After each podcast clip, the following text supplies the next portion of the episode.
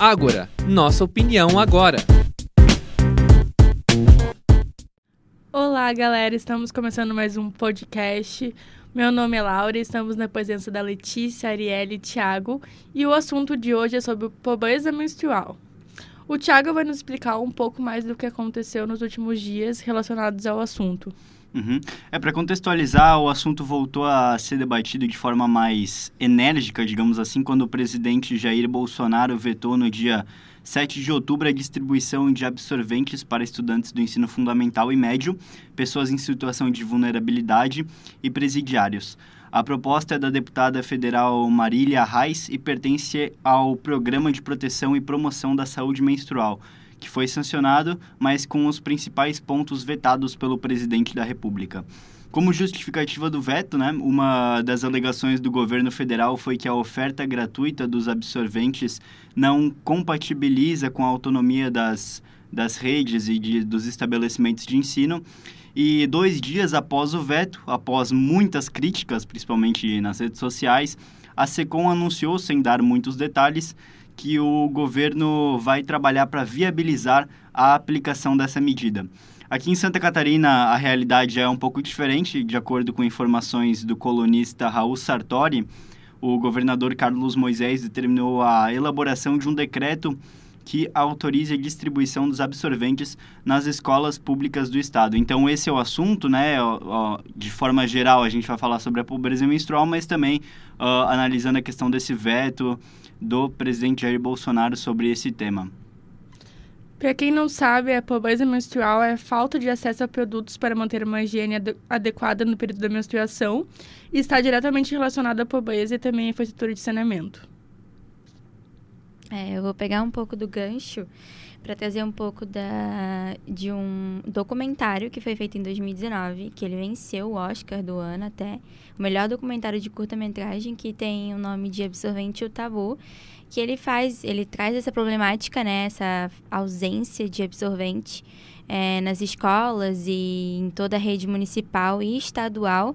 E é até, até de glorificar, assim, de falar bem do nosso governador, porque o nosso presidente, infelizmente, não tem essa consciência, né, que a necessidade que há de nós mulheres, de nós adolescentes ter esse, acesso, esse fácil acesso na em absorvente, né?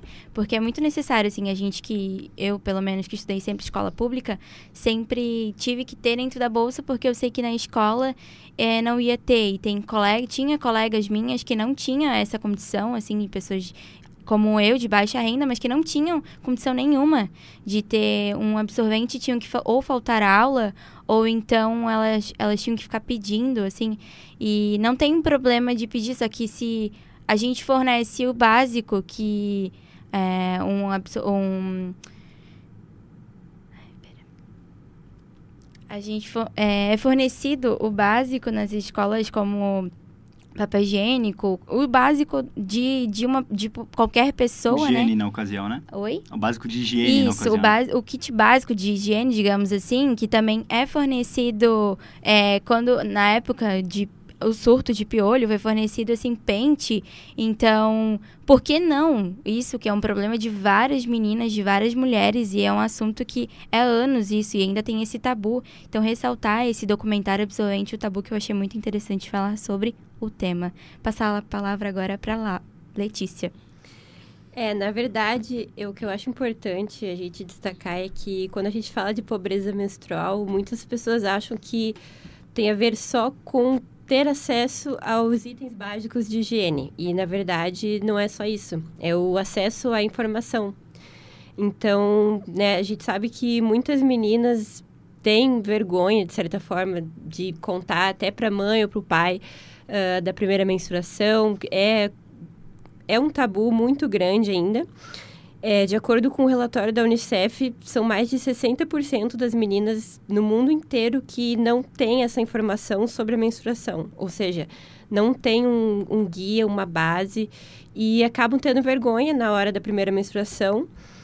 E também a frequência né, de, com que os, os pais falam sobre isso e como a sociedade vê tudo isso, que na verdade a menstruação é uma coisa normal né? Assim como se a gente for falar da amamentação, por exemplo. Então, são coisas normais, são coisas que todas as mulheres passam e que a sociedade ainda vê como um tabu. Sobre o que a Letícia falou da vergonha, né? É muito difícil porque meninas de 10 anos, eu, por exemplo, com 10 anos já, está, já tinha menstruado.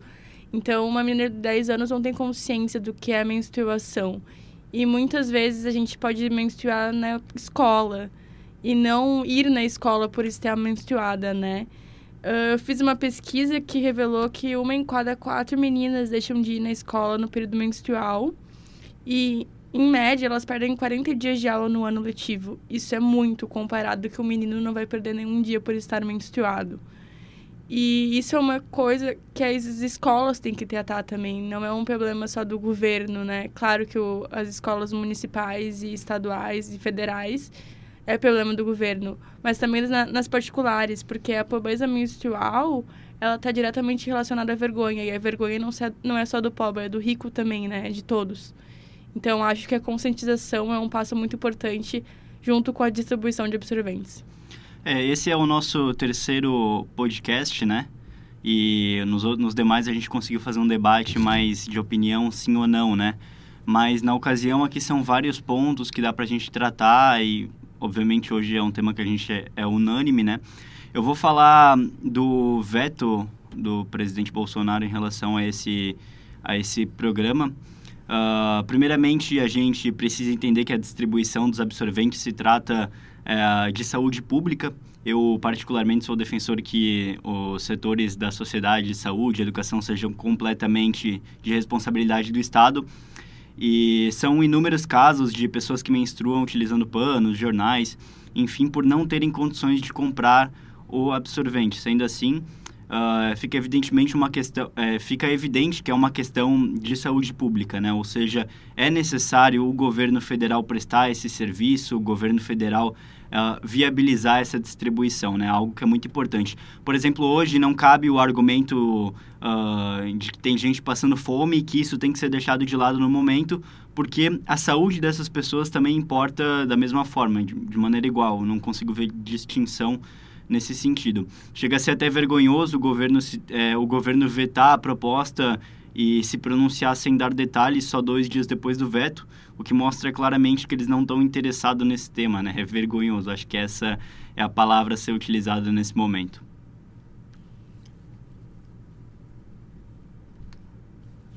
Tá, eu vou pegar o gancho é, para falar um pouco que não é somente na questão de higiene, né? A gente tem todo o âmbito por fora do, do básico da gente, do nosso sistema básico, é que 20% das adolescentes não possuem água tratada em casa e, dois, e 200 mil estudam em escolas com banheiros sem condições de uso.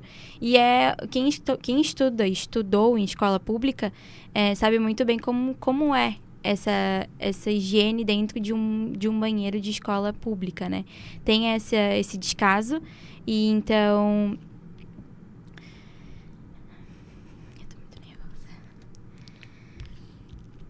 tem esse descaso, né, em relação, por ser uma escola pública, já tem esse pensamento que, ah, é porque por ser escola pública a gente não tem que dar essa ênfase.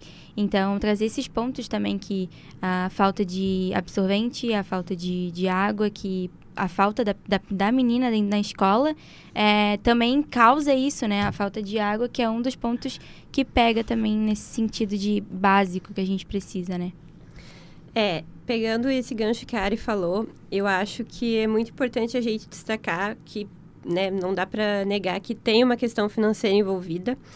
É, eu vi esses tempos sobre um levantamento que mostrou que a situação piorou durante a pandemia. 29% das mulheres tiveram dificuldades financeiras dos últimos 12 meses para comprar produtos básicos de higiene.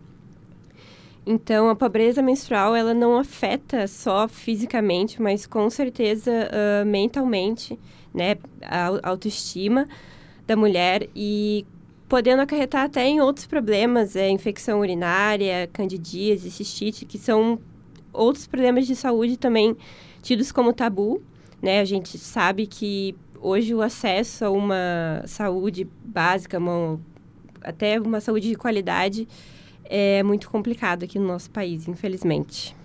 Ah, é possível também dar exemplos de atitudes muito legais por parte de vereadores de algumas cidades aqui de Santa Catarina, como Criciúma, e também não poderia de citar a minha cidade, Brusque, como exemplo, que está realizando também uma atitude bem interessante nesse sentido. É, há projetos para arrecadação de absorventes, funciona basicamente assim na ocasião, é há pontos é, de coleta de absorventes, absorventes como bancos, mercados, até a própria Câmara de Vereadores de cada cidade, e as pessoas que necessitam podem ir lá e pegar, basicamente. Algo, é algo simples e é uma atitude muito legal.